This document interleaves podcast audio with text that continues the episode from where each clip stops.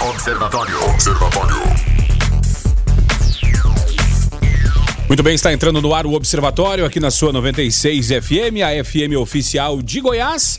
Aqui o Rogério Fernandes, nós vamos juntos até às 19 horas, trazendo notícia e informação para você aqui através da frequência 96.3 FM.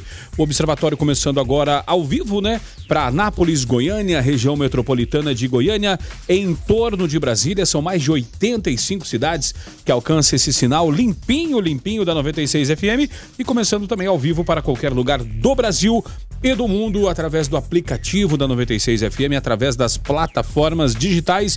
Hoje é segunda-feira, 3 de fevereiro de 2020. Agora são 5 horas e 7 minutos.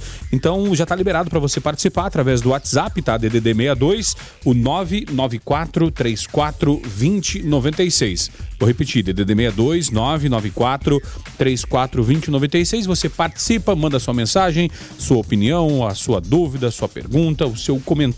O importante é que se for áudio, uh, por áudio, tenha no máximo um minuto, tá bom? Pra gente poder privilegiar mais ouvintes, né? Se for escrito, você pode usar todo o seu poder aí de, de escrita para mandar a sua participação. Uh, também obrigado a você que não participa, mas que consome esse produto chamado Observatório. Obrigado pela sua audiência, tá? pelo rádio ligado aí, foninho de ouvido, pelo rádio ligado no seu carro, no, na sua loja, na sua indústria. Muito obrigado pela sua participação. Boa tarde, Weber Witt, o nosso produtor no estúdio, e boa tarde a você, ouvinte, tá? Esse é o Observatório, começando agora na 96 FM. É segunda-feira, 3 de fevereiro, né? Segunda-feira, dia de comentários de Dr. Murilo Nascente.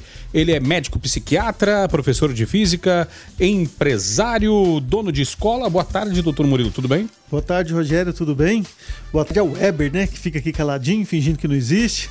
E obrigado ao nosso ouvinte também. Tá certo. O, você pode participar, tá através do 994 34 2096 e notícia de agora à tarde. Atenção, notícia que está aí abalando né, a, a, a questão né, política eh, e também de saúde no Brasil. Vamos ouvir. Saúde.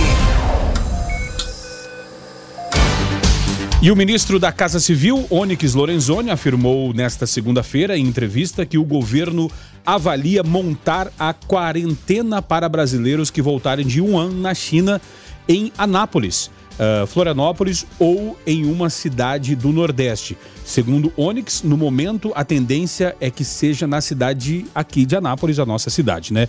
O governo decidiu no fim de semana realizar uma operação para buscar os brasileiros que estão na cidade chinesa, origem do surto do coronavírus. De acordo com Onyx, deverão voltar ao país cerca de 30 a 40 pessoas. Ao chegarem ao Brasil, elas deverão ficar em quarentena em um local que ainda vai ser definido pelo governo. E o prefeito Roberto Naves convocou a imprensa, agora há pouco, para uma entrevista coletiva no centro administrativo para falar sobre esse assunto. O repórter da Fundação Frei João Batista Vogel, Jonathan Cavalcante, acompanhou e traz informações. Vamos ouvir o que disse o prefeito Roberto Naves. Dia a todos. Um prazer muito grande estar falando com, com vocês da rádio. Uh, um assunto importante, um assunto muito sério. É, existe a possibilidade, segundo o governo federal, dessas pessoas que estão na China elas serem é, deslocadas para o Brasil e aí sim haveria necessidade de um aeroporto onde pudesse haver o pouso dessa aeronave, que é uma aeronave grande, e que tivesse, tivesse é, um baixo, uma baixa incidência de, de, população nesse aeroporto. Então esse é um dos pontos que está sendo cogitado a base aérea de Anápolis. Um segundo ponto que, é, que estão levando em consideração é, para trazer essas pessoas para a base aérea de Anápolis é o fato da proximidade com o hospital de base de Brasília. Nós precisamos entender que essas pessoas que vêm, elas não estão doentes, por isso é que elas vão ficar em quarentena. Então, quem tem sintomas, quem está doente na China não virá para o Brasil. Não é uma, ainda, não há ainda uma definição é, de qual município realmente vai receber. Essa é uma decisão é, que deve ser tomada exclusivamente pelo governo federal. Es, essas pessoas, caso apresentem qualquer tipo de sintomas, não serão tratadas no município de Anápolis, nem pelo sistema de saúde de Anápolis. Elas não transitarão pela cidade e ficarão sob a responsabilidade da base aérea e dos militares. Então, as unidades hospitalares de Anápolis não serão utilizadas? As unidades não serão utilizadas, essas pessoas são pessoas que não têm sintomas, mas devido ao fato do vírus permanecer incubado sem sintomas de dois a quatro dias, então há sim a necessidade, por segurança, que elas fiquem durante 15 dias em isolamento e a base aérea está sendo avaliada pelo governo federal como sendo um dos possíveis é, destinos. Nesta terça-feira, o senhor vai a Brasília buscar mais informações, prefeito? Nós estamos indo a Brasília, eu e o governador, eu, eu o governador Ronaldo Caiado, é, só estamos aguardando o nosso presidente Jair Bolsonaro confirmar o horário. Confirma, confiamos muito no presidente Jair Bolsonaro, confiamos muito no nosso ministro Mandetta e temos certeza que o governo federal está tratando disso com muita responsabilidade, de tal forma que vai manter a segurança de quem está vindo e manter a segurança das pessoas que estão no Brasil. Prefeito, o senhor disse que a população de Anápolis pode ficar tranquila, né? principalmente com o apoio da imprensa nessa situação, para, não, que, para que não crie nenhum alarde população ela pode ficar tranquila. Nós contamos com a imprensa para que seja divulgada, na verdade, informações sérias, informações verídicas. O que nós não precisamos nesse momento é de sensacionalismo. O que nós não precisamos nesse momento é de pessoas que queiram utilizar isso como palanque político. Nós temos que lembrar que as pessoas que estão lá na China são brasileiros. Essas pessoas têm famílias no Brasil. Essas pessoas não estão doentes, não apresentam sintomas e o governo federal, por uma questão de segurança, é, pretende deixar essas pessoas em quarentena, em isolamento. Então, Anápolis está sendo considerado como sendo uma possível cidade, ainda não está definido. Por quê? Porque nós temos a base aérea, nós temos o avião que provavelmente decolará desse aeroporto, aterrizará nesse aeroporto, e nós temos o Hospital de Base de Brasília, que fica muito próximo, caso seja necessário o tratamento de alguma dessas pessoas que apresentarem sintomas após estar no solo brasileiro. Oficialmente, o município foi informado dessa, dessa possibilidade? Oficialmente nós não fomos, nós fomos informados através do comandante da base de que está sendo feito um estudo. E aí o governador Ronaldo Caiado ligou em Brasília e pegou essas informações que eu estou passando para vocês, mais informações amanhã depois da reunião que nós vamos ter junto ao governo federal reunião dessa terça-feira com o próprio presidente, o, o prefeito? Olha, o governador que está marcando, provavelmente eu creio que sim, que seja com o próprio presidente. É uma situação difícil para o presidente. Nós entendemos que é uma decisão difícil, mas entendemos também que ele é presidente de todos e presidente daqueles 45 que também estão na China e que precisam voltar. Então, nesse ponto, nós temos que entender as dificuldades do presidente e nós estamos aí para poder informar a população e para poder mostrar à população anapolina que ela não corre nenhum tipo de risco no que diz respeito a, a essas pessoas que estão vindo. Não são pacientes, porque elas não apresentam sintomas. Então é bom deixar bem claro que o município não terá responsabilidade nenhuma sobre essas pessoas. Não terá responsabilidade nenhuma sobre essas pessoas, essas pessoas não utilizarão, não utilizarão o sistema único do município de Anápolis e elas não transitarão pela cidade. Então a população napolina pode ficar tranquila que isso aí não vai acontecer.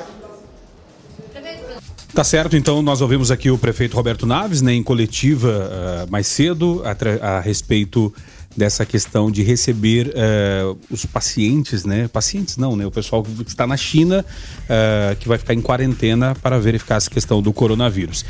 e ainda sobre esse assunto, né? Onyx Lorenzoni informou que Anápolis é uma opção viável por já ter tido uma experiência semelhante na década de 1980 quando houve uma contaminação com o elemento químico césio em Goiânia, cidade aqui do lado, né, a capital. Mas o secretário estadual de saúde de Goiás, no governo uh, de Henrique Santilo, quando ocorreu uh, em Goiânia o um acidente com Césio, em setembro de 87, o médico Antônio Faleiros con contestou nessa segunda, né, em entrevista, a informação do ministro-chefe da Casa Civil, Onyx Lorenzoni, de que Anápolis sediou uma base de quarentena para contaminados pela radiação. Ele fala: Isso nunca ocorreu. Todo o trabalho foi desenvolvido em Goiânia, os afetados foram levados para o Hospital Alberto Rassi, o HGG, e depois para o Hospital Naval Marcílio Dias, no Rio de Janeiro, onde ficaram isolados. Segundo Antônio Faleiros, o que está acontecendo agora é completamente diferente do acidente com o Césio 137. As pessoas que foram isoladas naquela época eram fontes de radiação, disse Antônio Faleiros. Doutor Murilo, é, causou muito hoje assim um alarde até na, na população, muita gente ficou preocupada, mas é, se ocorrer como disse o prefeito, tá tudo tranquilo, né? Não, assim, de extremo bom senso, tanto a postura de fazer uma quarentena com as pessoas que vêm da China, é, o fato de ser em Anápolis, de usar a base aérea para um, deixar as pessoas recolhidas, não expõe a população anapolina em nada ao coronavírus. É, não existe essa possibilidade. Se houver um caso de coronavírus que venha da China é, e, e, por acaso essa, uma dessas pessoas apresentar sintomas, ela vai ser imediatamente isolada e tratada dentro do que, do, dos protocolos internacionais hoje. É, nós estamos diante de uma emergência internacional, segundo a ONU. Então, quer dizer, o Brasil faz parte de, um, de uma força-tarefa internacional para tentar isolar esse vírus e controlar essa epidemia.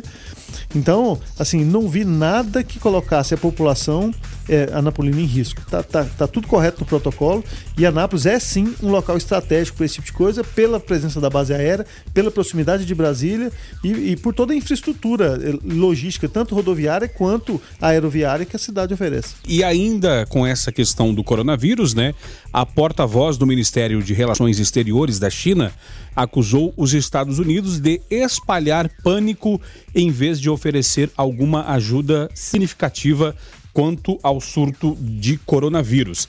As informações foram divulgadas pela agência de notícias chinesa CGTN nesta segunda-feira. Uh, impedir que pessoas uh, entrem na fronteira é irracional e tudo que isso fez uh, foi criar e espalhar medo é o, é o que é um mau exemplo, afirmou uh, Wang Xingying em uma nota online. De acordo com o porta-voz, os Estados Unidos.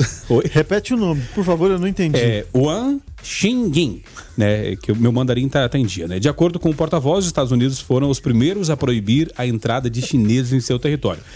E nos assuntos mais pesquisados hoje, os primeiros pacientes com o novo coronavírus chegaram nesta segunda-feira ao hospital que foi construído em 10 dias em Wuhan, cidade chinesa onde começou a epidemia, chamado Osterham, o hospital possui mil leitos, né? A estrutura de 25 mil metros quadrados começou a ser construída no dia 23 de janeiro. Os canteiros de obras, eh, o canteiro de obra foi ocupado por 100 tratores e 4 mil trabalhadores que se revezavam em três turnos de trabalho, de acordo com a agência Xinhua.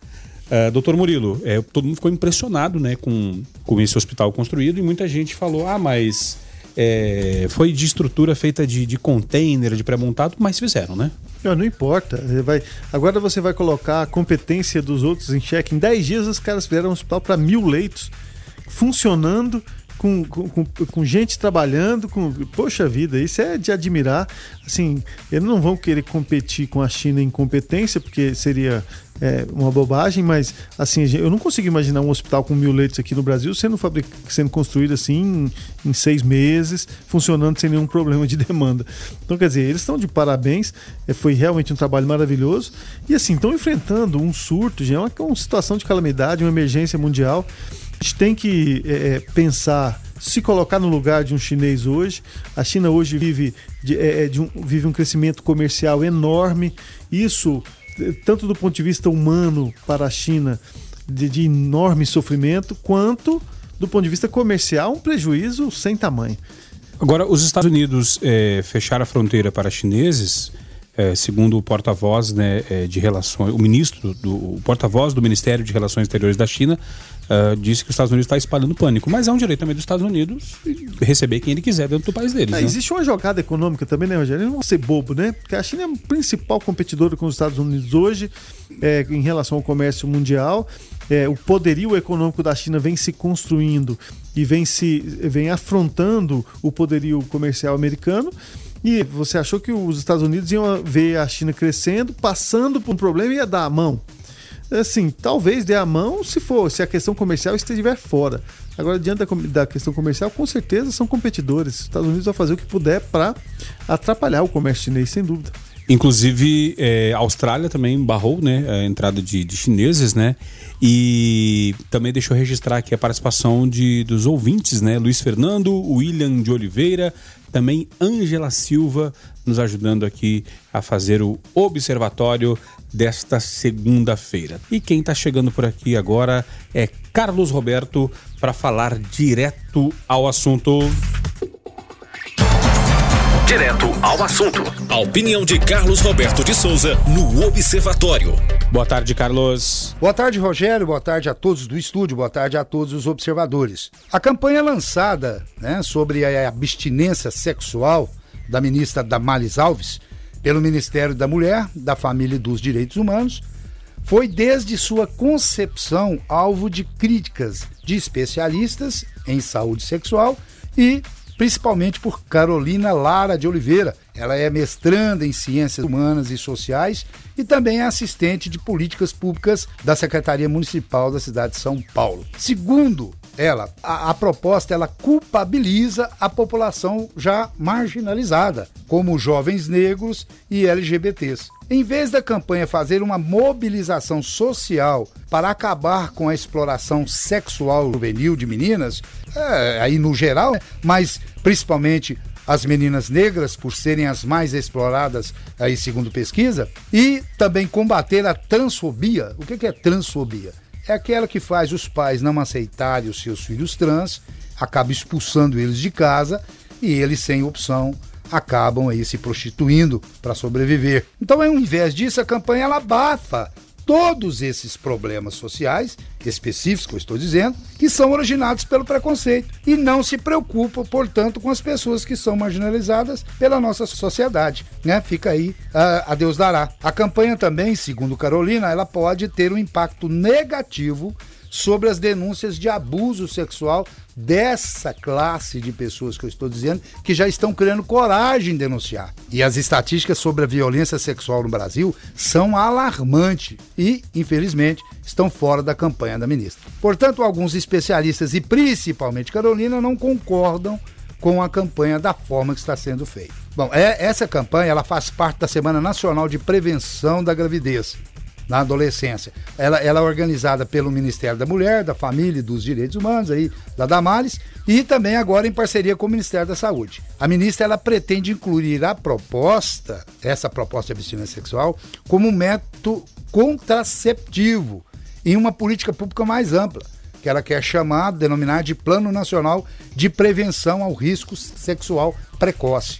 Damares afirma que a, o início precoce da vida sexual ele leva ao comportamento antissocial ou à delinquência. Ele leva também ao afastamento dos pais, da escola e da fé.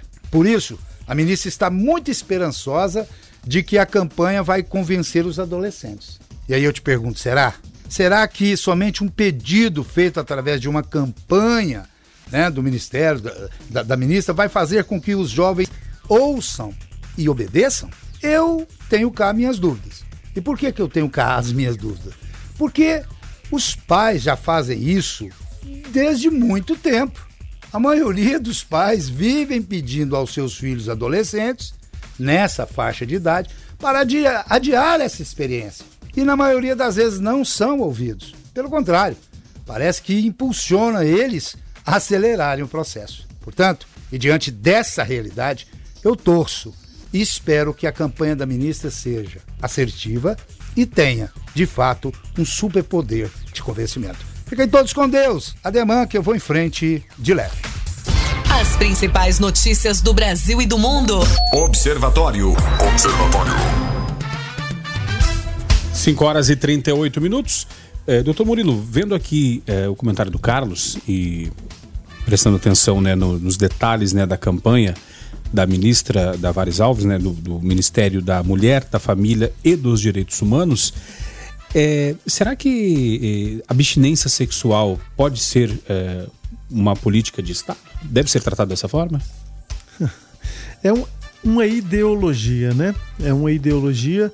É, o que, na verdade, o que, que a gente vem assistindo? Nós assistimos a, a alguns anos de um governo que pregava a liberalidade, extremamente liberal com as questões é, sexuais, com as questões é, de sexualidade na adolescência, com as questões das minorias. Então nós vimos, nós assistimos aí durante dois, três mandatos aí, um, um, uma política pública de aceitação com muita intensidade de todo tipo de comportamento diferente da norma ou da, da, da, média ou do que antigamente a gente chamava de aceitável e a instauração do politicamente correto de uma forma muito intensa. Foi isso que a gente viu durante os anos de governo do PT. É, e o que, que a gente está assistindo hoje? Nós estamos assistindo hoje uma, é, é, assim, uma resposta da própria população que aplaudi, aplaudiu o PT, hoje percebendo um certo excesso que foi cometido e tentando buscar o caminho oposto. Quem está falando isso não sou eu. Eu, não, é, é, eu, posso até dar a minha opinião em determinado momento, mas o que a gente está assistindo é a própria população buscando algo mais conservador buscando algo mais à direita, como a gente discutiu aqui no outro programa, buscando algo mais é, é, centrado nos costumes e na família. Então, o que foi considerado em algum momento hipocrisia, a família brasileira, o papai, a mamãe, certinho e tudo, e que foi quebrado esse conceito com muita intensidade pelas novelas, é, é pelas mudanças de costumes, foi criticado como se até o próprio Dia dos Pais foi criticado, não podia mais falar em Dia dos Pais porque vai que uma pessoa não tem um pai, é criado por um casal LGBT que tenha só duas mulheres e, e, e, se tiver. E dia das mães, quando você tem dois homens, para não deixar constrangido uma criança, pensou-se tanto nas minorias que muitas vezes cerceou-se o direito das maiorias de comemorar suas datas. Então, é, nesse momento a gente vive o inverso. A gente vê um. É, é, na verdade, ela, ela, isso aí não é uma campanha pública, isso é a pregação de uma ideologia. Uma ideologia conservadora, uma ideologia de retorno a princípios de 20 anos atrás e que na verdade, ela é só um símbolo disso. Quem está pedindo isso é a sociedade. Nós vimos há muito pouco tempo atrás pessoas em cima de caminhões pedindo o retorno da ditadura militar. Ou seja, nós chegamos num momento de caos social ideológico. Parece que tudo que a gente. Eh, pra, o lado para onde a gente andou não deu em nada. Assim, aqueles que a gente seguiu nos traíram. Os trabalhadores que assumiram o poder traíram os trabalhadores. Em determinado momento, a população brasileira ela ficou caótica, sem ter ídolos, sem ter símbolos, sem ter caminho. E no meio disso surge o movimento conservador, que é esse de retorno às origens, aquilo que era antes do petismo ou do PT. E é o que a gente está assistindo. Ela só está simbolizando um desejo da população. Se funciona ou não, deve funcionar tão bem quanto funcionou o outro. Isso aí depende da competência que se põe em prática. Funcionar ações, Rogério, depende da competência de quem põe em prática a ação. E não da ideologia da ação. Uma ideologia ou outra funciona, se for bem colocada em prática. Agora, doutor Murilo, eh, tirando a questão da, da política de governo, que eu também quero a opinião do ouvinte, né? Na sua opinião, ouvinte, a abstinência sexual pode ser política de Estado? Pode responder para a gente aqui através do 994-34-2096. Agora, falando a respeito dessa questão da, da abstinência sexual, não só da abstinência, mas com relação à a, a, moral e os bons costumes, que o doutor colocou no seu comentário. É, a gente vê que gera, um, algumas gerações atrás, a nossa geração, por exemplo, foi privada de algumas coisas, e aí tem, tem gente que fala assim: não, eu vou criar meu filho diferente. Eu não vou criar meu filho com Aí todo... dá com os burros na água. É, aí o que, que acontece? Aí agora esse pessoal amadureceu, viu que às vezes essa criação não deu certo e tá querendo voltar a dizer, ah, mas no tempo do meu pai era muito bom. Eu apanhei não tive problema, eu comecei a trabalhar cedo não tive problema. Uh, será que é um, é um atestado de, não vou dizer de incompetência, mas de que deu errado dessa nossa geração?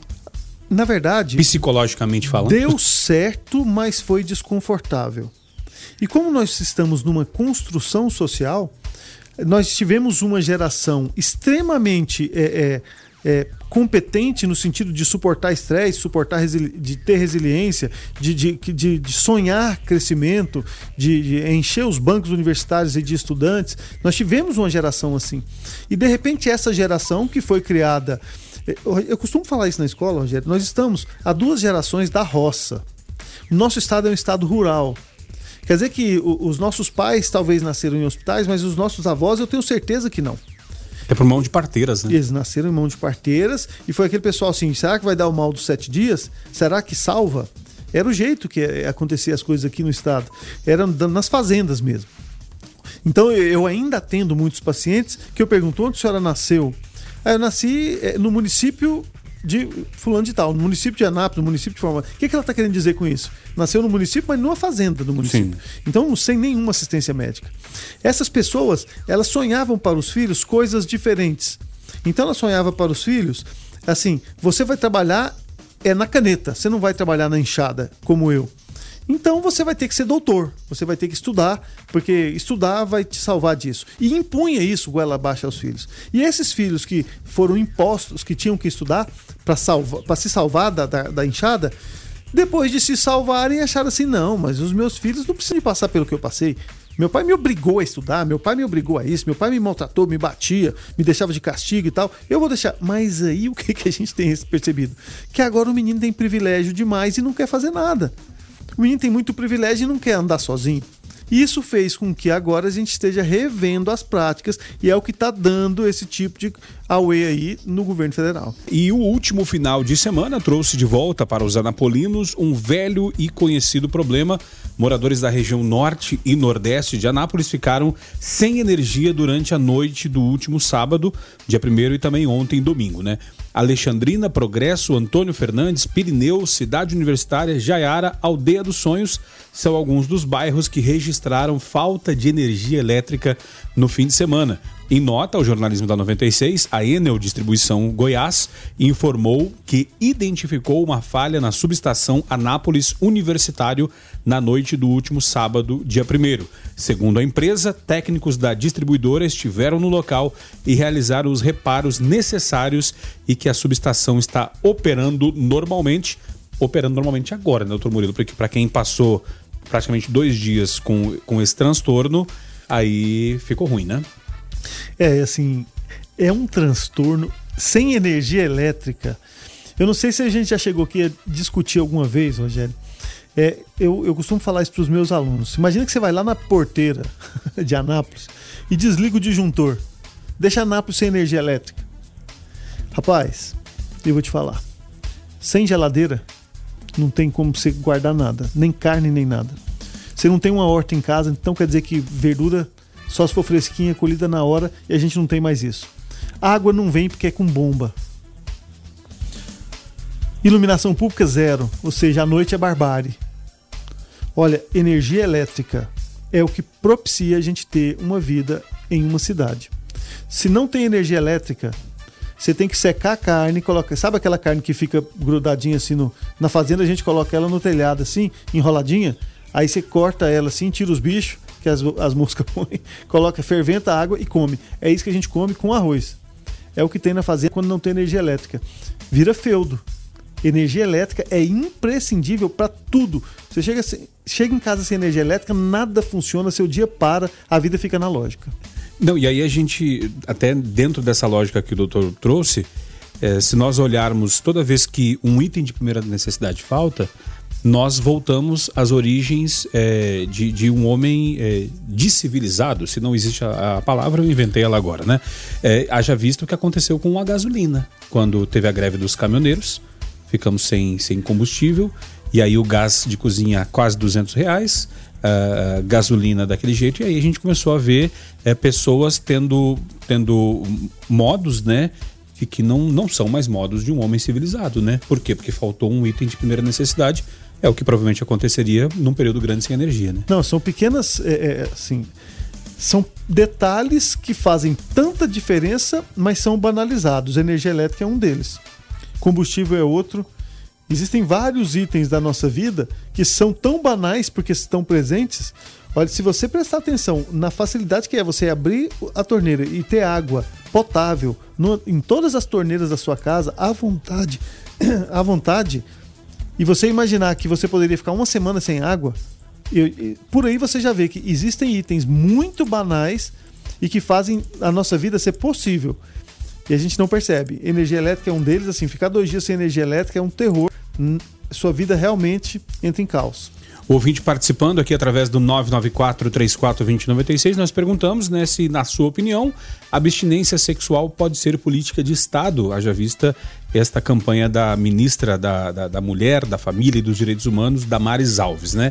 Eh, os ouvintes participando, Samuel Guimarães fala o seguinte: o governo não deve se meter em questões ideológicas, nem que seja liberal ou conservador, devem apenas buscar administrar a máquina do Estado. O, o ouvinte pode falar. Como é o nome dele? É Samuel Guimarães. Samuel, e é, isso é possível? Um governo que é eleito através de voto direto e que é eleito através da sua postura ideológica. Isso é, é possível um governo, depois de entrar através do voto de pessoas que esperavam dele uma postura ideológica, passar então a ser neutro? É, esse, esse é um questionamento que a gente pode imaginar. Ou seja, quem elegeu o Lula esperava o que do Lula? Quem elegeu a Dilma esperava o quê? E quem elegeu o Bolsonaro espera o quê?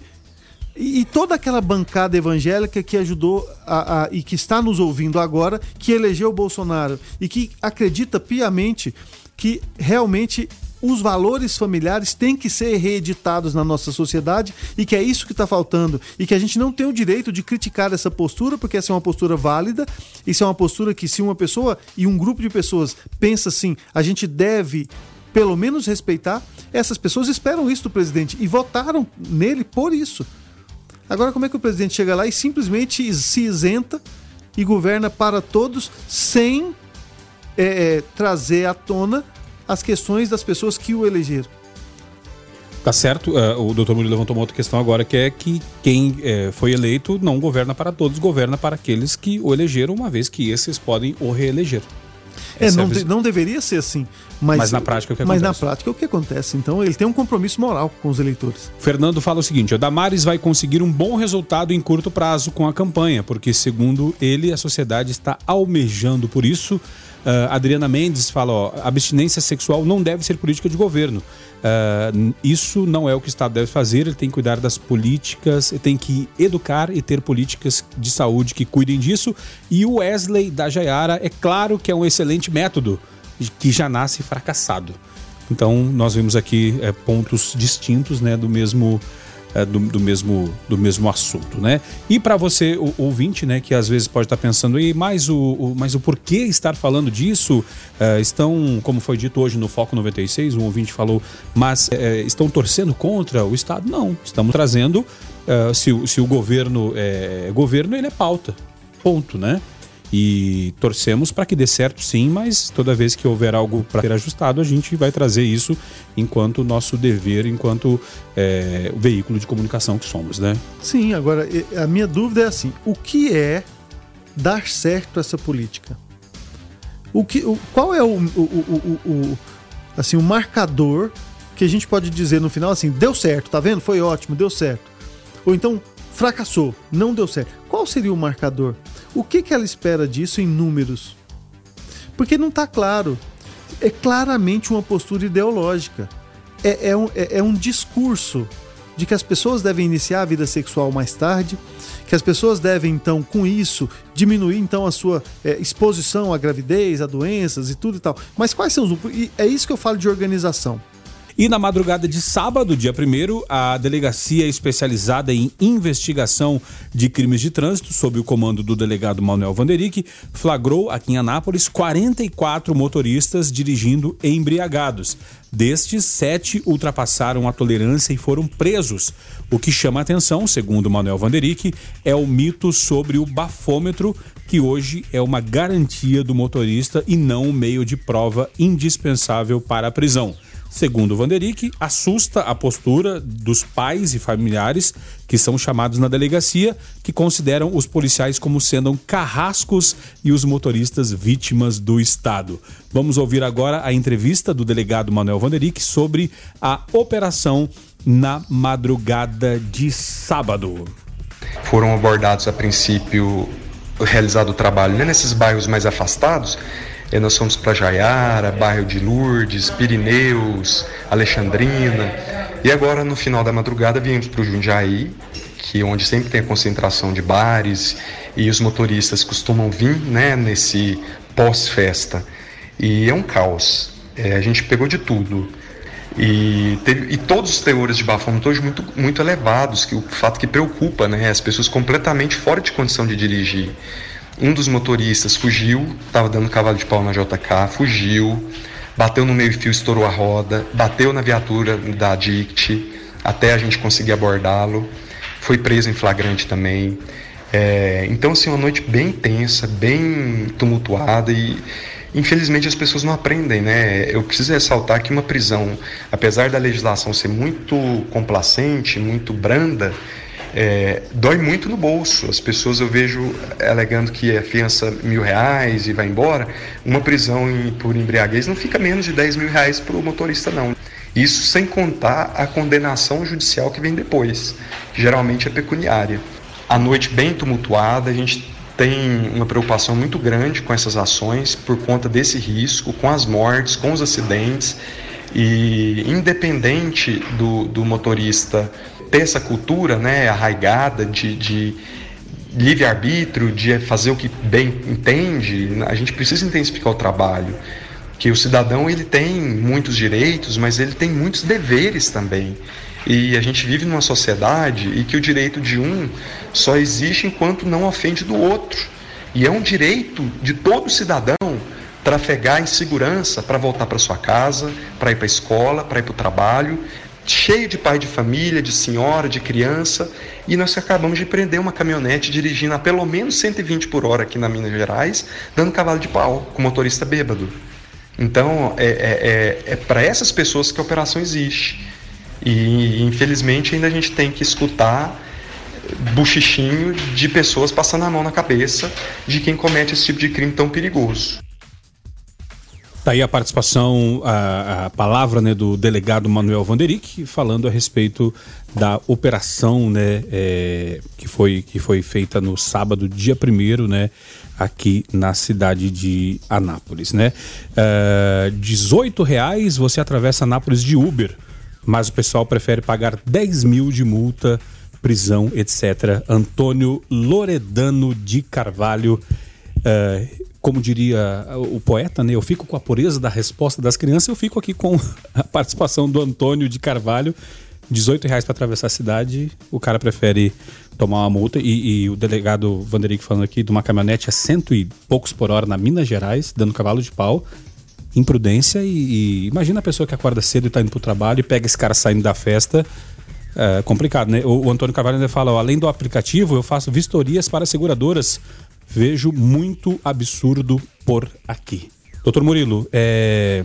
e chama atenção também o fato do, do, do, do delegado Manuel Rodrigues falar que muitos, muitos pais e familiares de, de desses, dessas pessoas presas veem eles como vítimas perseguidos pelo Estado e passam a mão na cabeça dos seus filhos, dos seus parentes, né? E aí eu volto na, naquela questão que eu te perguntei antes. Será que estamos errando nossa sociedade enquanto pais com nossos filhos? Sem dúvida, sem dúvida, quando você coloca o seu filho numa situação de exceção, você acha que ele é mais importante que os outros. Então você ultrapassa as linhas da ética, colocando o individualismo dele na frente da, da, do restante da população. Ou seja, o seu filho pode dirigir bêbado e seu filho pode. É, é, é um coitadinho que foi pego e não, é, só uma chamada de atenção já serve. Agora, se você inverter a situação e o seu filho estiver transitando na rua, atravessando uma rua, e for atropelado por um bêbado, eu tenho certeza absoluta que a postura não vai ser complacente com o outro. Ou seja, se você deixa que o seu filho dirija bêbado, seu filho menor de idade, ou mesmo que seja maior de idade, pegue o seu carro e ande pela rua como se o seu carro fosse uma arma você então tem que admitir que se outra pessoa fizer isso, você vai ser tão complacente quanto. Então, à medida que você trata seu filho como especial e acima da lei, ele vai se comportar assim. E isso é sim um desvio de caráter, isso é sim um passo da nossa sociedade que faz com que nós, enquanto sociedades, estejamos meio adoecidos. O ouvinte participando, o Paulo Fernandes, da Vila Góes, fala o seguinte: ó, acho que só de levantar a questão para discussão, a política já deu certo algo que nem ao menos era debatido, hoje está em pauta. O debate é sempre fundamental. Obrigado, Paulo. E, e de fato, né, temos que jogar luz em cima do assunto, né? Falar a respeito. Eu acho a postura de criticar a ministra, e veja bem, veja bem, eu vou deixar bem claro aqui mais uma vez, sempre que eu elogio uma postura do prefeito, as, as, pessoas começam a me criticar como se eu fosse amigo do prefeito. Às vezes eu elogio um político, porque os políticos, vez ou outra, acertam. Interessante isso, né? Vez ou outros políticos acertam. Não é regra, é exceção. Mas, por exemplo, eu achei a postura do, do nosso prefeito extremamente coerente e, e, o discurso dele extremamente organizado com relação à questão da quarentena aqui. Não, não fez apologia, mas também defendeu as pessoas, as minorias que estão lá, que precisam de voltar. Eu achei a postura dele. E eu acho que a Damares, dentro das limitações ideológicas dela, é nisso que ela acredita. E ela foi escolhida pelo presidente para presidir um ministério por causa das coisas que ela acredita. A Damares acredita piamente que se você falar para o adolescente não ter relação sexual antes do casamento, você vai convencer uma porcentagem deles a não ter. E eu vou te falar, Rogério, convence mesmo. Se, se esse for um discurso em uníssono, se isso for uma ideologia, convence, você vai ter menos adolescentes praticando o sexo antes do casamento, se essa for a regra social. Se a regra social for de você levar a sua filha no ginecologista aos 12, 13 anos e permitir que ela tenha relações sexuais com o namorado dentro da sua casa com o seu consentimento, é claro que o número de pessoas que vai fazer isso é maior. Então, se aqui nós estamos discutindo posturas ideológicas frente à educação e ela tem essa postura conservadora. Ora, se ela está lá, ela vai defender as posturas dela, ela não vai defender posturas de outro. Agora, discutir se é ou não resolutivo, eu precisaria de números, precisaria de uma postura dela com relação a que medida que ela vai tomar e não só jogar palavras ao vento assim. Agora, uh, o, o, Everton, do Jardim Progresso, uh, batendo palmas aqui, né? Dando parabéns. Agora, eh, eu te pergunto, eu te pergunto uma, uma, antes de trazer outra, outra participação aqui do nosso ouvinte, o Adilson. É, uma coisa é, que também, independente da campanha dar certo ou não, né, que como disse aqui o, o, o Paulo Fernando, já deu certo, só de levantar a questão, é, o que não pode ser esquecido é, não é porque esse adolescente teoricamente não vai mais fazer sexo, que não pode ser esquecido os métodos de prevenção, né, de, de, de incentivá-los a se, é, aprender a se cuidar e se prevenir quando quiserem a fazer, fazer sexo e assim, se assim quiserem fazer. Eu entendi. Eu entendi que às vezes gera uma situação que, assim, se você falar a respeito de método contraceptivo, você estará estimulando eles a iniciar a prática sexual mais cedo. Justo. Isso, isso é uma questão conflituosa? É uma questão conflituosa. Mas as duas coisas podem ser feitas ao mesmo tempo. Porque vai, ter, educa... uma, vai ter uma parte que não vai seguir, não vai seguir a cartilha. E outra, pode ficar claro. Olha, essa parte que não pode ficar desamparada. O que, que é DST? Isso. O que, é gravidez na adolescência? Isso. Quais são os métodos contraceptivos? Esses aqui. Agora, o incentivo é geral para que eles não façam sexo antes do casamento. É uma postura de uma parcela enorme da nossa população que essa, embora talvez não seja a prática de uma grande parcela, é uma postura ideológica e deve ser respeitada por todos nós. O ouvinte participa através do 994 34 2096. O Adilson, é, do centro, ele fala que a grande mídia sempre bateu na tecla da exploração sexual na adolescência. Mas quando chega o novo governo e faz uma campanha de abstinência sexual, essa mesma grande mídia é contra e quer derrubar o governo. Mas a questão aqui tá, não se trata de exploração sexual nem de querer derrubar o governo mas de discutir e avaliar cada ação dos nossos governantes. Aqui no Observatório é colocada em pauta a gestão de Roberto Naves, de Ronaldo Caiado, de Jair Bolsonaro, vereadores, senadores, enfim, sem distinção. Esse é o papel do jornalismo sério. Eu concordo. Agora veja bem, como chama esse ouvinte que fez esse comentário? Adilson. Adilson, eu concordo com você e eu entendi onde você quer chegar com o seu comentário. O que que, o que, que acontece? Rogério, sexo vende.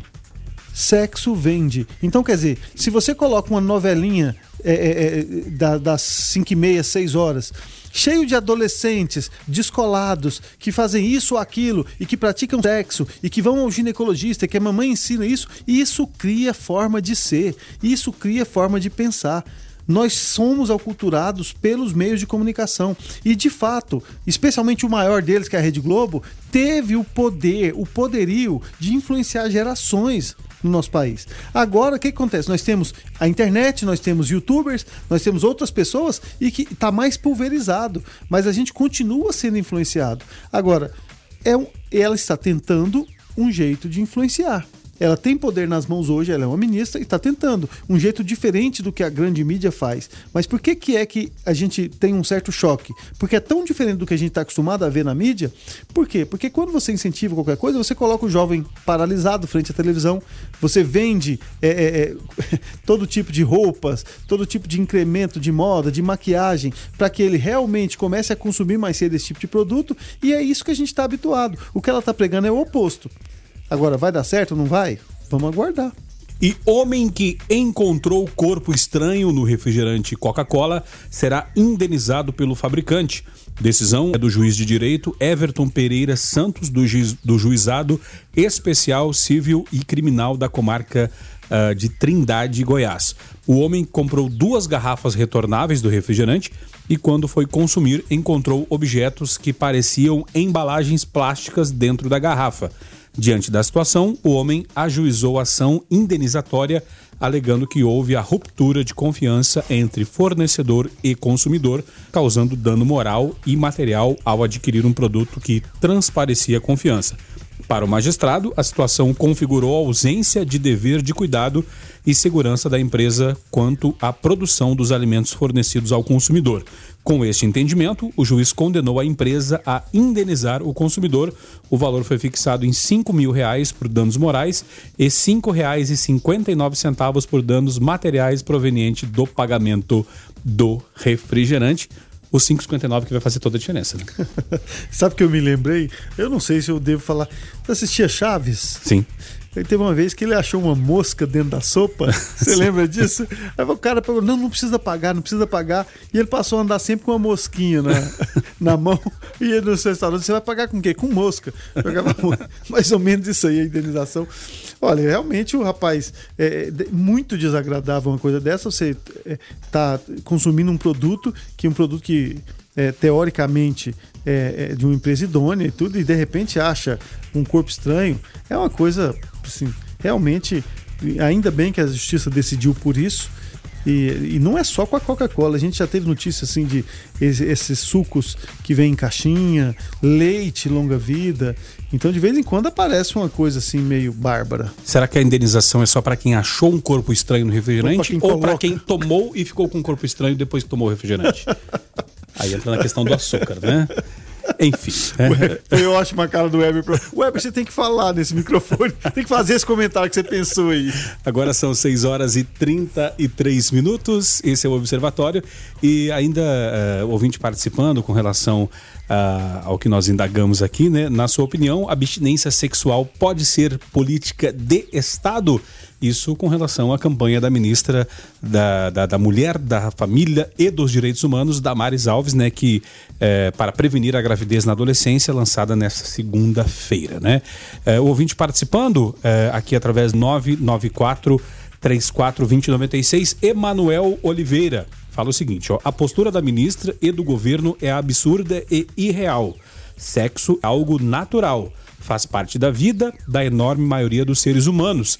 É inocente achar que jovens com hormônios borbulhando vão deixar de transar porque assim disse Damares. A vida sexual deve ser debatida e as consequências de não usar proteção explicitadas em campanhas e afins. Agora, falar para não fazer é de um retrocesso assustador, a opinião do Emanuel. E a Cláudia Alves fala o seguinte: ó, na realidade, não adianta nada o governo se meter na vida de adolescentes, sendo que o mau exemplo vem de música altamente sexuais, entra nos lares como se fosse cardápio do dia. E a Shirley completa, fala: não tem nada a ver a abstinência sexual ser política de governo. Ai.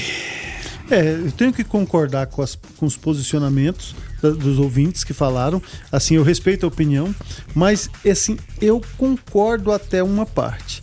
Eu acho que essa, esse posicionamento é sim um posicionamento que pode mudar as posturas das famílias, não dos adolescentes. Eu acho que ela não está falando diretamente para o adolescente, ela está falando para o pai do adolescente.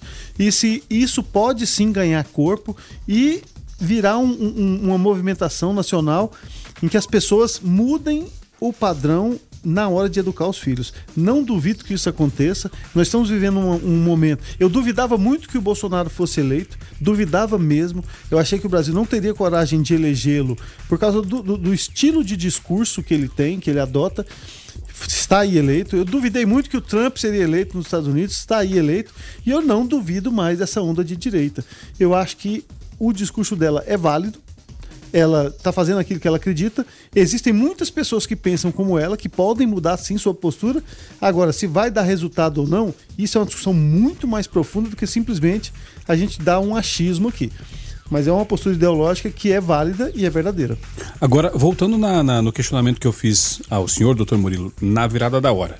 É, o, o pai que que está esperando essa política de governo para poder falar para o seu adolescente não fazer sexo é o mesmo pai que transfere a responsabilidade para o professor da educação uma vez que não consegue dar ela em casa? Não, é o mesmo pai que está perdido sem saber o que fazer com seu adolescente em casa, que está procurando os colégios militares para ver se coloca ordem. Os pais estão perdidos, nisso eu posso falar com propriedade, porque eu atendo os adolescentes tanto na escola quanto em consultório. Os pais não sabem o que fazem. Por quê? Porque se dá demais, o adolescente fica folgado, não tem trauma, mas tem outro tipo de comportamento inadequado. Se dá de menos, o menino se enche de trauma. Perdeu a se... mão. É, perdeu a mão. Na verdade, a sociedade perdeu a mão do jeito de educar. Agora, se você quer saber a minha opinião pessoal e a opinião que eu dou para os meus pacientes quando estão comigo, eu acho que adolescente tem sim que ter a vida sexual regrada. Eu acho que adolescente não tem responsabilidade para ter vida sexual iniciada. Adolescente não tem é, capacidade de pensar a respeito disso e das consequências. E existe um, um fator muito pior. Eu costumo atender adolescentes em consultório que tem um iPhone 11 e o pai tem um iPhone 6. O adolescente tem uma vida sexual mais ativa do que o pai. O adolescente passeia em lugares melhores que o pai. O adolescente tem todo tipo de mordomia e todos os seus direitos atendidos ao tempo e à hora. E os pais estão ali igual um burro de carga carregando tudo e pagando as contas. Que dia que esse adolescente vai querer virar um pai? Que dia que esse adolescente vai querer amadurecer, vai ter maturidade? Qual é o ganho que a maturidade vai dar para essa pessoa que tem todos os direitos e nenhum dever? Quer dizer que a maturidade só vai trazer deveres? O, o adolescente tem que ver o pai e a mãe saírem sozinhos para comer fora, sim.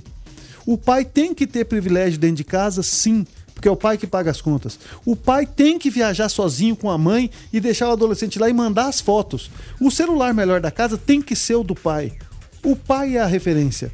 Porque se não tiver nenhum privilégio em ser pai, ninguém vai querer ser pai. Ninguém vai querer ter responsabilidade. E o que a gente vê é uma comunidade de adolescente idiotizada porque tem tudo o que quer e não tem força para levantar uma palha para fazer nada, porque é incapaz de ter resiliência. É isso que a gente vê hoje.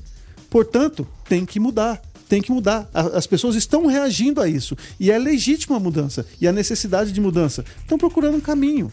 E isso acaba gerando aquela, aquela questão que quando o pai chega e fala, meu filho, vamos falar de sexo, o filho fala, qual que é a sua dúvida, né? Quase porque, isso. Porque, como disse o doutor Murilo. Uh, o ouvinte Everton, do Jardim Progresso, participando. Vamos ouvir. Fala aí, Everton. Boa, boa noite, pessoal do Observatório, tudo bem? Eu sou católico apostólico romano e a minha igreja, ela prega, né? Ela prega para que só exista a sexualidade após o matrimônio. E muitas igrejas nossos irmãos evangélicos também já aderiram a, a essa ideia, né?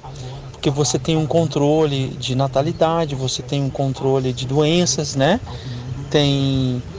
Uh, eu acho importante isso, né? Independente da, da, da religião, né? Uh, penso que isso faz bem intelectualmente e fisicamente também para as pessoas. Eu comungo eu concordo com a ideia da ministra Damares, independente da religião, tá? Porque eu sou católico, novamente falo, e sempre pratiquei abstinência sexual. Não vejo nada de absurdo nisso. O que eu acho um absurdo é jogar as crianças por uma sexualidade desenfreada, né? Uh, com todos os riscos que a gente sabe que existe hoje. Uma boa tarde fiquem com Deus. Obrigado, Everton, pela tua participação. E aí, eh, na questão de jogar as crianças é, rumo à sexualidade, eu volto aqui no comentário da Cláudia Alves, que fala: não adianta nada o governo se meter na vida dos adolescentes, sendo que o mau exemplo vem de músicas altamente sexuais que entram nos lares fosse o cardápio do dia. Às vezes o pai vai falar: não, não é para fazer sexo, e aí tu bota a aquele funk proibidão para tocar, aí não resolve, né? Você percebe como a, a, a dita liberdade. Nós saímos de um regime de ditadura militar muito maltratados, é, é, marcados por falta de liberdade de imprensa, falta de liberdade individual, por pessoas que sofreram com todo tipo de retaliação. E aí nós fomos caminhando no sentido da liberdade, Rogério, nós fomos caminhando, caminhando, caminhando, até que ultrapassou, que as pessoas começaram a utilizar a liberdade que tinham com má fé. Porque se você canta uma música em que beijo na boca é coisa do passado, a nova onda é namorar pelado, você canta uma música com esse tipo de com, conteúdo e essa música já está ultrapassada porque os funks atuais falam coisas essa, muito... Essa aí é café pequeno. Essa perto. já passou. Quer dizer, então, perceba que tipo de conteúdo tem essa música. E o adolescente compra qualquer coisa. O adolescente está ali, ele está num momento da vida em que a farra é, Esponja, é a regra. Né? Exato. Ele, então, quer dizer, as pessoas usam da liberdade para vender como comércio. Então te, a televisão, as séries, as músicas, tudo. É, ninguém tá ali querendo educar ninguém. Tá ali querendo vender um produto. E quem vender mais é, vai ser quem escrachar mais. Tava na hora de ter um movimento de contenção. Está na hora. Agora, como vai ser o formato? Nós temos uma ministra falando, nós temos um presidente conservador, e veja bem, eu não sou fã do Bolsonaro, eu acho que 95% das coisas que ele fala, ele poderia poupar nossos ouvidos. Mas a postura dele com relação aos costumes, à ideologia familiar, é uma postura necessária para esse momento que a gente está vivendo. Agora, uh, me surpreendeu aqui o talento do Dr. Murilo ao declamar um funk dos anos 90, né?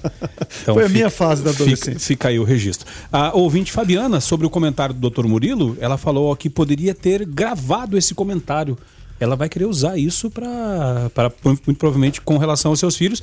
E eu friso aqui que ele estará no Spotify. Você entra lá, uh, se não tiver hoje, amanhã de manhã já vai estar. Entra lá no Spotify, procura Rádio 96 Anápolis, Observatório e vai procurar pela data de hoje, segunda-feira, 3 de fevereiro, e lá vai estar o programa. E aí você Deixa ouve lá, que lá tem estará muito, o Tem muito Spotify. conteúdo desse tipo no meu Instagram, viu? Dá uma olhadinha lá depois. Murilo com dois L's, Murilo Nascente. Arroba Murilo Nascente. Arroba Murilo Nascente. Tem muito conteúdo desse com, tipo. Com dois L's. Tá certo. Quem está chegando por aqui é Onésimo Neto, com Igreja em Ação. Boa noite, Onésimo. Boa noite, Rogério Fernandes. Boa noite a todos. A assinatura do histórico documento sobre a fraternidade humana para a paz mundial e a convivência comum completa um ano nesta terça-feira. O documento é um marco na relação entre cristianismo e islamismo. O compromisso firmado entre o Papa Francisco e o grande mame de Al-Azhar, Ahmad al-Taib, indica uma valorização da cultura do diálogo, da colaboração comum e do conhecimento mútuo. O documento é um apelo para pôr fim às guerras e condena os flagelos do terrorismo e da violência, especialmente os que têm motivos religiosos. A fé leva o crente a ver no outro um irmão a ser apoiado e amado, diz o prefácio do acordo. Todos são exortados a se comprometerem com a difusão da cultura da tolerância, da convivência e da paz, pondo fim aos conflitos, à degradação ambiental e ao declínio cultural e moral, implementando uma distribuição justa dos recursos naturais, da qual só uma maioria dos ricos se beneficia, em detrimento à maioria dos povos da terra. Os líderes recordam como a família é essencial e o respeito pela vida. Condenamos todas as práticas que ameaçam a vida, tais como genocídios, os atos terroristas, os deslocamentos forçados, o tráfico de órgãos humanos, o aborto e a eutanásia e as políticas que apoiam tudo isso. A declaração, dentre outras coisas, afirma que a liberdade é um direito de toda pessoa. O pluralismo e as diversidades de religiões, de cor, de sexo, de raça e de língua são uma sábia vontade divina. Por essa razão, se condena o fato de forçar as pessoas a aderirem a uma determinada religião ou cultura, assim como de impor um estilo de civilização que outros não aceitam. A Declaração sobre a Fraternidade Humana foi assinada no final do encontro interreligioso no Memorial do Fundador, em Abu Dhabi, no âmbito da viagem apostólica do Papa Francisco aos Emirados Árabes, de 3 a 5 de fevereiro do ano de 2019. Onésimo Neto para a Igreja em Ação. E olha só, doutor Murilo, homem que instigou briga de trânsito responderá solidariamente por indenização, né? O homem que instigou o colega a agredir motorista durante briga de trânsito responde solidariamente pelos danos morais e estéticos Assim entendeu a segunda Câmara de Direito Privado do TJ do Mato Grosso. O colegiado considerou que ele participou do evento danoso de forma indireta com conduta incompatível com o esperado de um homem sensato. Consta nos autos que a pessoa agredida teve sua passagem impedida pelos veículos conduzidos pelos agressores que realizaram manobra popularmente conhecida como cavalinho de pau. Em seguida, um dos motoristas desceu do automóvel, desferiu um soco no rosto da vítima e a obrigou a sair do próprio carro, continuando a golpeá-la, assistindo a tudo isso e ainda instigando o agressor. Uh, ocorreu, ocorreu e nada fez para proteger a vítima. O, juiz de, o juízo de origem condenou os agressores solidariamente ao pagamento de 6 mil reais por danos morais e 5 mil reais por danos estéticos, a vítima. Para o magistrado, não ter agredido a vítima fisicamente não exime sua responsabilidade da conduta do seu, pró, do seu parceiro, né? Quando detinha meios de impedir que a briga acontecesse ou ao menos não a fomentasse. É, isso é interessante, doutor Murilo, porque às vezes a pessoa fala, não, eu não fiz nada, mas instigou, botou fogo na discussão, em vez de jogar água, jogou gasolina, pegou fogo, né? É, e ali naquele momento, eu, eu, a gente vai. Claro que a gente vai falar de forma genérica, porque a gente não está de posse dos dados do que aconteceu exatamente. Mas veja bem, se você está no, no, no, calor de uma discussão, que provavelmente deve ser o que aconteceu, Sim. insultos para lá, insultos para cá. Assim, a margem que te separa de uma agressão é tão pequena que às vezes um empurrãozinho de um colega que pode servir ali de plateia e ainda de, de, de incentivador aquele empurrãozinho pode fazer a diferença entre você agredir e você ir embora para sua casa e daqui duas horas esquecer daquilo. A emoção, que é essa característica nossa de ter uma alteração física e alteração mental diante de um fato, no trânsito acontece, você fica com raiva, a emoção ela é autolimitada, ela passa depois de alguns minutos. Então, se você não atuar naquela hora, você não vai atrás da pessoa, você não vai ficar guardando aquela mágoa. Não, você nem, nem lembra exatamente do tinha, fato. Tinha até uma, uma, uma política de para evitar discussões e brigas e, é, do, do, Ministério da, da Justiça, se não me engano, que era o Conte até 10. Inclusive, quem fez ela foi o Anderson Silva na época. É, na verdade, eu diria, conta até 100. Vamos esperar um pouquinho mais, porque até 10 não vai dar tempo. Mas eu entendi a lógica da coisa, ou seja, dê um tempo. Deixa esfriar um não, não atue por impulso. Porque quando você atua por um impulso, e o impulso é justamente isso, você tem a emoção e você atua imediatamente após a emoção é, e, e, aí faz uma coisa não pensada, transforme essa emoção em um sentimento um pouco mais trabalhado. Passe pelo crivo da razão, o que, que você está fazendo, o que, que vai resolver. Agora, se tem uma pessoa te instigando, vai, vai, faz, isso o que, nossa, eu não aceitava. Isso é igual aquelas brigas de menino, sim, sim. o mais o mais um cospe aqui. Aquelas, já viu sim, isso? ah, não, você não tem coragem a instigar entre adultos uma briga no trânsito em que uma pessoa pode sair muito machucada ou até morta é uma atitude extremamente irresponsável. Então, foi muito justa, na minha opinião, essa condenação. Agora, a, a, a questão que eu pergunto para o doutor é a seguinte: é, essa questão de segurar o impulso, ela, é, a gente pode usar também no caso de estar diante de um produto desejado no shopping, por exemplo? Mas é, é inclusive. É, é de esse... sair, pensar e. Sim, não, mas 30 dias. não, é, não, é, você tá. Você acha que eu tô falando uma brincadeira, mas é uma técnica que, que a gente usa para ver se é necessário mesmo. Não, não é, porque quase nunca é necessário. Se você jogar fora todas as coisas que você tem, coisas, objetos que não, que, que não são necessários, você vai jogar fora quase tudo. Porque a gente tem quase tudo que não é necessário. E a, a, assim, eu ia falar um palavrão, mas assim, o, o, o desejo de comprar uma coisa nunca é por, pelo fato da coisa ser necessária. Geralmente é uma coisa que é um desejo porque dá status, ou porque é muito bonita, porque se satisfaz naquele momento, mas eh, você não fica assim morrendo de desejo de comprar um saco de arroz, de comprar um saco de feijão Sim. ou um quilo de carne. Não. Isso aí você está passando uma situação muito difícil. É o supérfluo do supérfluo que faz com que você fique atiçado. Se der um tempinho e você não comprar o desejo muito provavelmente vai vencer e vai passar. Então é uma técnica boa para quem tem compra compulsiva. Agora são 6 horas e 55 minutos, o observatório partindo para o finalzinho. Uh, a opinião do Agostinho aqui a respeito do, do assunto hoje do observatório. Ele fala: olha, na minha opinião, o certo é mostrar, ensinar, educar as consequências de fazer sexo com irresponsabilidade. Não sou petista, mas acho que a Damar está enchendo linguiça temos problemas mais relevantes a discutir. A opinião do Agostinho. Sim, concordo com ele em partes também. É, de fato, nós temos coisas mais sérias, mas há de se convir que esse é um assunto extremamente sério. Porque essas pessoas a quem nós estamos falando em educar são as pessoas que estarão nos nossos lugares daqui a 10 anos. Então, quer dizer, a, a, nossa comunidade vai pagar mais imposto ou menos, vai ter mais ou menos filhos indesejados, vai estudar mais ou menos, vai ser mais ou menos resiliente conforme nós fizermos com os nossos filhos hoje. Então, eu acho que esse assunto é um assunto de pauta principal, a educação dos adolescentes. A gente vai encerrar o programa, mas antes, deixa eu só dar uma atualizada aqui. Doutor Murilo, sobe para 5 o número de mortes que podem estar relacionadas ao consumo de cerveja a Báquera, aquela em Minas Gerais, a cerveja Belo Horizontina, né? O pessoal tinha dado uma esquecida um pouco por conta do coronavírus, mas continua lá os casos acontecendo, cinco mortes já. Tomara que pare por aí, né? É uma pena, né? É uma pena. Assim, eu não sei se já foi investigado, se realmente foi um acidente ou se foi intencional pelo ex-funcionário, mas assim, o que a gente pode falar de longe é uma pena. É, é, assim o luto das famílias, é assim morrer por tomar uma cerveja no momento de, de diversão, é assim é realmente uma pena.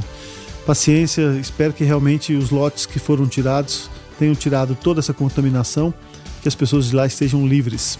Tá certo. Então, agora são 6 horas e 57 minutos. Deixa eu agradecer aqui a participação uh, dos ouvintes. Hugo Barros, Alessandro dos Reis, obrigado pela participação de vocês. Obrigado é, é, por, por nos ajudar aqui a fazer o observatório aqui da 96 FM. Uh, atualização aqui que o nosso produtor passou com relação a essa questão, doutor Murilo Webrwitch, ainda que inconclusas as investigações sobre o acontecido, sobre a cerveja. Então, o pessoal ainda está em cima Não do... sabe é... ainda se foi, foi intencional ou se foi acidental. O fato é que a, a, substância está lá presente no meio da cerveja. Então deixa eu agradecer demais aqui a participação uh, do ouvinte, uh, aqui através do 994 34 2096, só uma participação do Luciano falou: se o professor, mestre, doutor Murilo Nascente andasse um pouco mais conosco, veria o quanto ficamos alucinados em um açougue. Com relação, com relação ao desejo de compra, tá? Então, é sensacional gente, isso aí. A gente vai encerrando o observatório de hoje. Deixa eu agradecer demais aqui a participação uh, do nosso, o, dos nossos ouvintes, tá? Obrigado pela participação, obrigado Weberwitch por mais esse programa, obrigado doutor Murilo, até segunda que vem. Ah, obrigado a você, foi legal demais, obrigado ouvinte, hoje foi muito legal o programa. Tá certo, então o Observatório vai ficando por aqui, a ficha técnica do jornalismo da 96 FM tem a apresentação e trabalhos técnicos de Rogério Fernandes, os comentários hoje de doutor Murilo Nascente, a produção do Weberwitch, a coordenação artística de Francisco Alves Pereira, gerência comercial Carlos Roberto Alves de Souza, direção executiva Vitor Almeida França Lopes, 96 FM, 45 anos, a FM oficial de Goiás. Eu volto amanhã às 6 da manhã no Foco 96 e na sequência você fica com a Gabi Moraes no Conectado. Fiquem todos com Deus. Paz e bem.